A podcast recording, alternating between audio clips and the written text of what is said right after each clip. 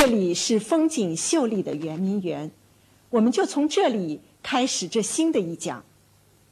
这一讲的题目是“十八世纪法国的中国热”，讲的是中国文化为什么和怎么样在二三百年前对欧洲以及法国的文化产生影响的。和以前各次讲座的角度不同，这一次。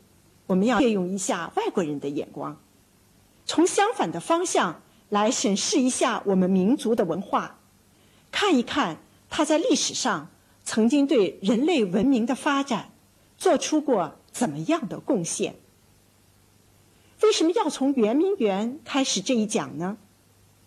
大家知道，这张照片上的西洋楼原是中西文化结合的产物。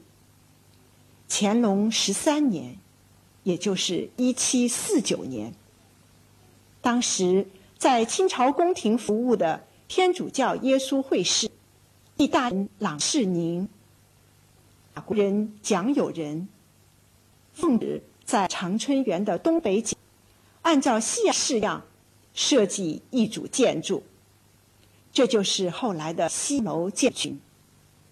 我们现在看到的是当时的设计图。这组建筑当时包括远迎关、大水法、观水法等十二景。若不是后来被八国联军一把火烧得面目全非，成为殖民者侵略的罪证，这组建筑如今该多么骄傲的！和它四周的中国园林相携成曲，向人们诉说中西文化交流的悠久历史。而这批设计了西洋楼的传教士，以及他们的奶兄奶弟们，恰恰正是十七、十八世纪向欧洲介绍中国文化最积极的宣传者。所以，我们的故事。也就不得不从他们说起。天主教传教士得以进入中国，在很大程度上归功于耶稣会传教士利玛窦。在他之前，虽说早从十六世纪中叶就已经有传教士来到澳门，但是在中国这个有着悠久文化传统的古老国度中，他们受到了前所未有的抵制，始终未能进入中国内地。是利玛窦打破了这种僵局，他放下西方人志士清高的架子，从学习汉语开始，身着儒服，广交天下名士，努力研习中华文化。在这个基础上。他又有意淡化了基督教义的排他性。一方面呢，他说：“我们的上帝实际上就是你们中国人的天，用中国人概念的天来比附基督教义中的上帝。”另一方面呢，他又用比较宽松灵活的方式处理中国事务。大家知道，我们中国人逢年过节。总要祭拜祖先，士大夫们还要定期前往孔庙祭孔，这些呢早已成为我们中华民族的礼俗。为了吸引更多的中国人入教，利玛窦允许入教的中国人继续按照古礼祭祖祭孔，这样他就从根本上。动摇了基督教义的严格设限，在他的绝对性中注入了我们中国文化所特有的宽让、忠恕、温良的精神。他的这一套方法由于行之有效，而为他后来的相继来到中国的传教士们所仿效。在他之后来到中国的耶稣会传教士。大多承袭了这一套中国化的方式。其中最成功的，要算是康熙年间来华的法国传教团。路易十四时代，法国急于扩大海外贸易，非常想和远东建立直接的贸易关系，用这个呢来和老牌的殖民者葡萄牙相抗衡。一六八一年，路易十四的大臣科尔伯建议利用法兰西科学院绘制新地图的机会，向中国派遣一批具有较高科学文化修养的传教士，这样。一方面可以完成科学考察、传教的任务，另一方面又可以达到他们与中国建立直接的贸易外交关系的目的。这个一石三鸟的计划于1685年付诸实施。在那一年的三月，六位经过严格挑选的数学家传教士启程前往中国。经过近三年的艰苦旅行，中途除了一名传教士被暹罗，也就是现在的泰国国王留下以外，其余的五位终于在1688年2月抵达北京。他们是洪若汉、张晨、李明、刘英和白静。这些精通数学、天文学知识的神父们，在中国的工作果然进展神速。他们一到目的地，就立刻按照利玛窦的方式使自己中国化，并且极尽全力的用他们的科学知识为中国皇帝效劳，因此深得康熙皇帝的信任。大家知道，在中国历史上，康熙皇帝。是以励精图治、开明睿智而著称的。他不仅按照神父们的专长，对他们分别委以重任，而且在一六九二年，恩准天主教在华公开传播。这就是当年在皇城中修建的天主教堂北堂的图片。受到这些成绩的鼓舞，更多的法国耶稣会传教士前往中国。总数达到了百余人，大大超过了其他各国传教士的数目。不过好景不长，一场早就发生在传教士之间的内讧，不久就使法兰西的这些民间使节，连同他们的神圣宗教，在中国遭到了彻底的失败。我们刚才讲到利玛窦中国化式的传教法。这种传教法一开始就遭到了传教士内部正统派们的反对，他们不能容忍以“天”这个概念去比附他们神圣的上帝。大家知道，我们中国字这个“天”是有多层含义的，它可以是自然之天、义理之天，也是神明之天。因此，用这样多义的含混的概念。去比附神圣的上帝是这些正统派们所不能容忍的。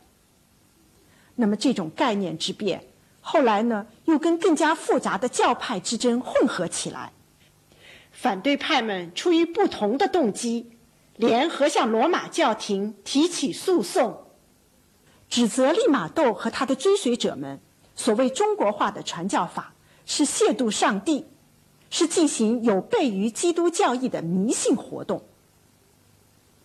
耶稣会神父们当然也不甘心被动挨打，于是他们用各种各样的文章、报告、小册子宣传自己的观点，反驳对方的指责。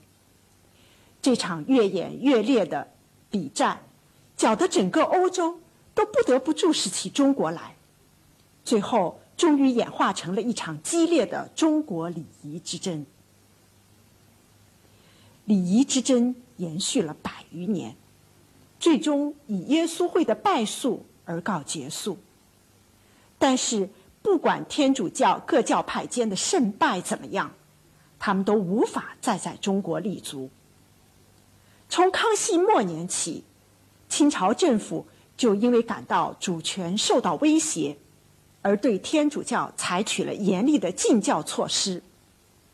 天主教早期在华的传教活动遭到了彻底的失败。但是历史毕竟还是记下了那些惨败的耶稣会士传教士们，并不是为了传教，而是因为他们在促进东西方文化交流中扮演了重要的角色。首先，他们是西学东来的引荐者，中国人由于他们的介绍而引发了对西方近代科技文化的兴趣。他们又是东学西去的积极传媒，并且在这个相反的方向上，他们更卖力气，也更有成效的向欧洲人宣传了中国文化。欧洲对中国最先的了解，是从丝绸和瓷器开始的。早在中世纪，中国精美的丝绸、瓷器。这些凝聚了中华民族智慧和美感的实用工艺品，就经过著名的丝绸之路，源源不断的运抵阿拉伯，再从那里转到欧洲，成为欧洲各国君主们收藏和馈赠品中的上乘之品。十七世纪初，海上霸王荷兰创立了东印度公司，开始直接与远东通商。经由阿姆斯特丹转运欧洲各地的中国物品，深得各国宫廷的宠爱。到了路易十四亲政以后，这一类的物品已经开始在法国流传。法国人与生俱来就喜爱精美细巧的东西，而制作精巧、散发着迷人的东方气息的。具有很高艺术价值的中国工艺品和其他特产，恰能满足法兰西民族这种特殊的审美情趣。很快就成为法国上流社会竞相争购的宠物。就以青花瓷瓶为例，这种中国瓷器中的精品，深得法国王室的宠爱。一六七零年。路易十四下令在凡尔赛内修建著名的特里亚农宫，专门陈列他所收藏的中国青花瓷瓶。为了能取得和谐的效果，建筑师在设计这个宫的外形的时候，特意借鉴了中国的南京大宝光寺，并且呢，又用青花瓷所特有的蓝白两色作为基调来装饰室内。可惜这座宫殿后来毁于一场大火，但是这种对青花瓷的钟爱后来一直沿袭下来，并且有增无减。法国王室甚至经常委托商人们，在我国瓷都景德镇定制饰有西洋图案的白地儿青花瓷器。随着海上贸易的发展。越来越多的中国漆器、扇子、茶叶、屏风、泥人儿，以及各式的小玩意儿运抵法国。从17世纪末起，中国就成为了对法兰西人最富吸引力的国民之一。上至国王大臣、皇亲国舅，下至平民百姓，人人都能以拥有中国工艺品而自豪。在这样一种崇尚中国工艺品的氛围中，许多仿制品作坊也应运而生。当时马丹一家生产的漆器，巴比雍仿制的壁纸，制作精美，质量上乘，达到可以乱真的地步。这些仿制品在民间广为流传。那时的法国，以至于整个欧洲，但凡有些身份。有点财力的人家，都在家中设有中国史，或辟出中国角，摆放上或真或假的中国货。于是，中国艺术就这样走进了千家万户，成为十八世纪的欧洲争相追逐的一种时尚。当时的人们把它称之为 “Chinoiserie”，译作“汉风”。通俗一点的译法。也可以叫做中国热。这股中国热在十八世纪四五十年代达到高潮。如果人们仔细研究一下这股浪潮的始末，就会惊讶地发现，真正掀起这股浪潮，并且在中国热中不断推波助澜的，恰恰正是这些身着儒服、汉化了的神父们。这些习汉语、读经书的神父们，受到中国文化耳濡目染的熏陶，自然也就对中国艺术具有了一定的鉴赏力。经过他们的手选择绘制发运回欧洲的画册、图片，成为了当时法国画家们汲取东方灵感的范本。华多、布歇、于埃，都是法国罗可可时代著名的艺术大师。有趣的是，在他们的作品里，我们或多或少都可以辨析出。中国艺术的痕迹，请大家看这幅画，这是华多的名作《周发西带岛》。这幅画的背景是用黑色描绘出的一片单色山水，那远近朦胧的重峦叠嶂，在用色、构图以及所表达的意境上，带有如此鲜明的中国风格，以至于一些欧洲的学者。在没有任何确凿证据的情况下，仍然坚持认为画家是从中国山水画中汲取了灵感，得到了某种启迪。华多是否研究过中国的山水画，至今仍是一个谜。不过，他确实为一个中国人画过素描。法国著名汉学家高第查阅了有关资料，发现，在华多的笔下，这位来自天国的模特。被描画的十分逼真，就像一张照片一样。除此以外，华多还为法国王室、贵族的许多宫殿做过几十幅大型壁画，在这些壁画中，中国式的人物、动物、景色也随处可见。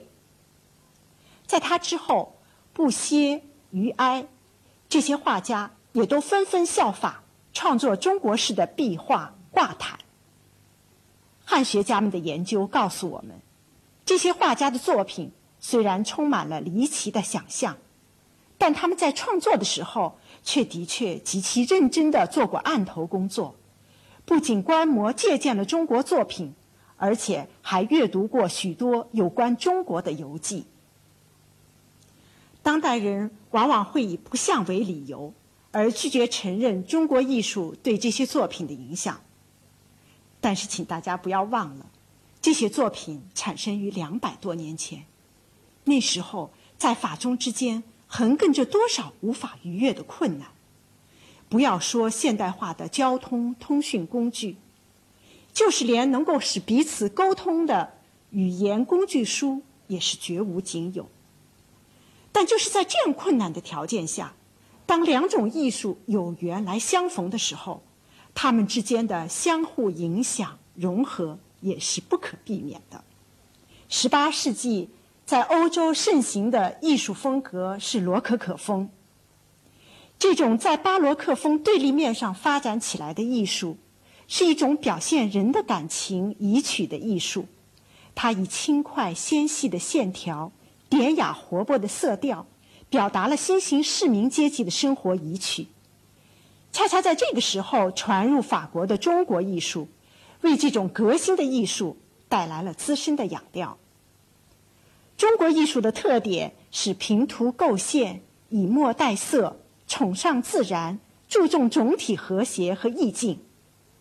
当这种特色与法国艺术家自身的传统相遇况振以后，便产生了一种既有别于西方传统。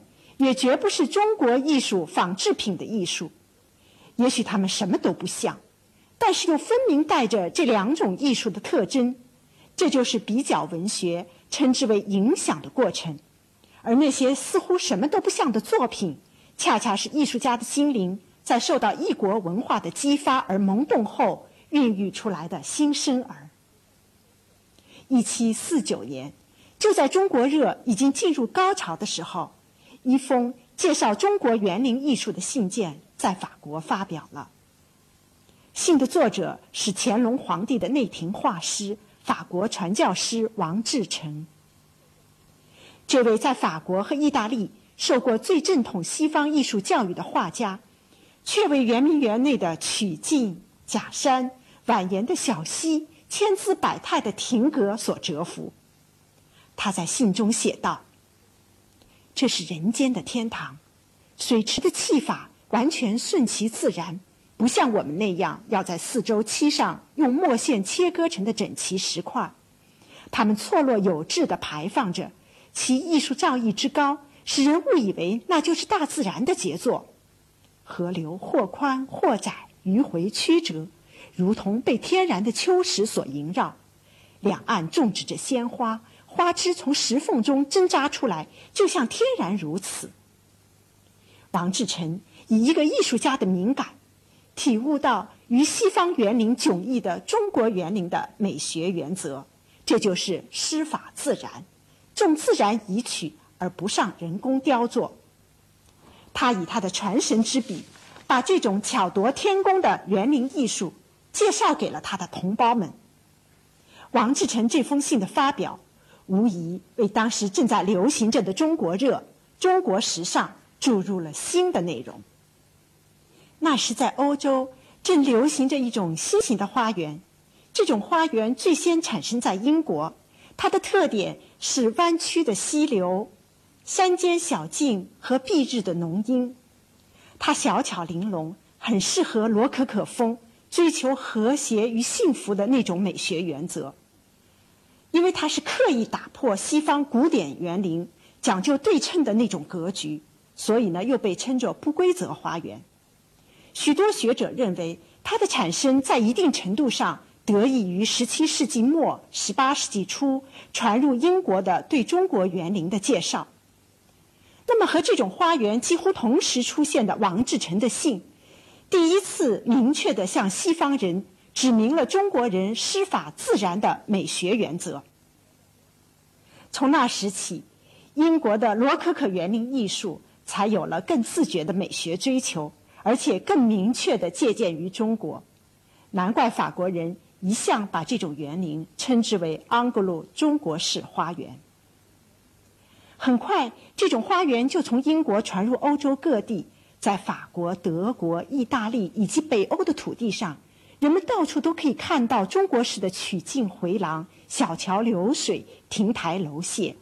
他们能从遥远的东方被移植到这片陌生的土地上，既是得益于有心人的引荐和介绍。更是因为顺应了时代的潮流。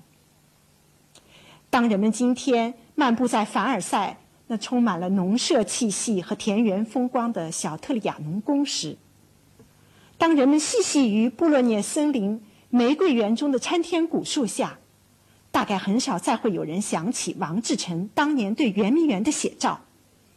但是，王志成和他所钟情的中国园林艺术。却借助着拱桥、飞檐、假山、溪流，永远地留住异国他乡，成为欧洲罗可可园林艺术中一个有机的组成成分。那些宛自天开的景色，如果不是改变，至少也是丰富了法国人、欧洲人的欣赏趣味儿。中国热的浪潮也冲击到文学领域，那时一切有关中国的游记。都成了畅销书，关于“中国”两字的小说、戏剧也纷纷出笼。据统计，从1710年到1792年，单是小说就出版了45部之多，平均不到两年就出一部，速度之快令人瞠目。不过，这些作品大多只是假中国之名而已，作者们往往打着中国的旗号来招来读者。至于内容，则与其名风马牛不相及，或者杜撰一些带异国风情的故事，或者乔装成中国人抨击法国的现状。这一类的书对我们研究中国热虽然没有更大的意义，但是如果不是当时的中国走红，作家们为什么非要扯上这两个字？所以从中我们也可以看到中国热在当时的气势。现在。让我们把话题再转回到那些被遗忘了的神父们身上去。当时他们运回法国的，除了那些画册、图片以外，更大量的是有关中国的书籍。但是1722年，由耶稣会士傅圣铎带回巴黎的各类书籍，就达3980卷之多。它大大丰富了法国皇家图书馆的中国藏书，为法国开创汉学研究奠定了基础。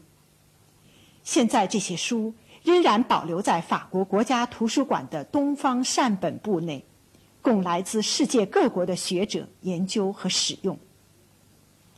而神父们对中国热还有更重大的贡献，那就是他们撰写了无数有关中国的文章，译介了大量的中国典籍。这些作品借助于当时的中国热。在法国得以广泛的传播，而这种对中国全面深入的介绍，也把中国热推向了一个新的阶段——思想影响的阶段。我们将在下一讲中详细介绍中国在思想方面对十八世纪法国的影响。这一讲我们就讲到这儿朋友们再见。